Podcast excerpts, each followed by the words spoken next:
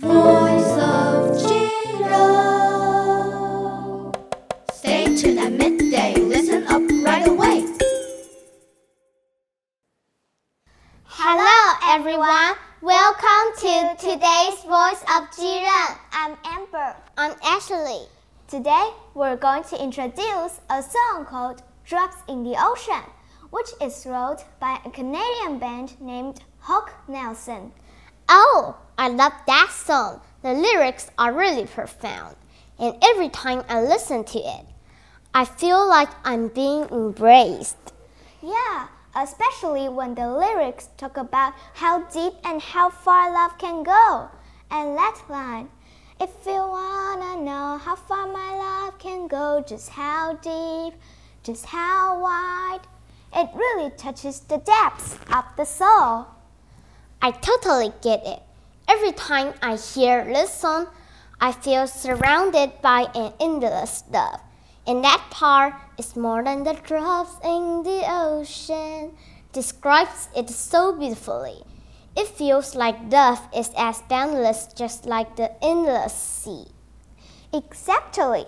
I think this song really has the power to touch hearts and express the concept of love to the fullest. Plus, the musical style makes it easy to immerse yourself in it, with each note telling a heartwarming story. Absolutely. The melody is full of strength. Every time I finish listening, my mood becomes lighter and happier. Is there a particular lyric that you really like? I especially love the line, It's more than the drops in the ocean, because it reminds me that love is boundless, and no matter what mistakes we make, we will always be embraced by those who love us. It's truly beautiful. This song has become a source of solace in my life, providing strength every time. Hey, Amber, why don't we sing our favorite part of the song together? Why not? If you wanna know how far my love can go, just how deep, just how wide. If you wanna see how much you mean to me, look at my hands, look at my side.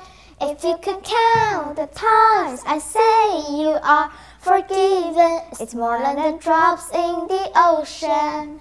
Thank you for listening. Stay tuned for next week's Voice of Jiren. Bye.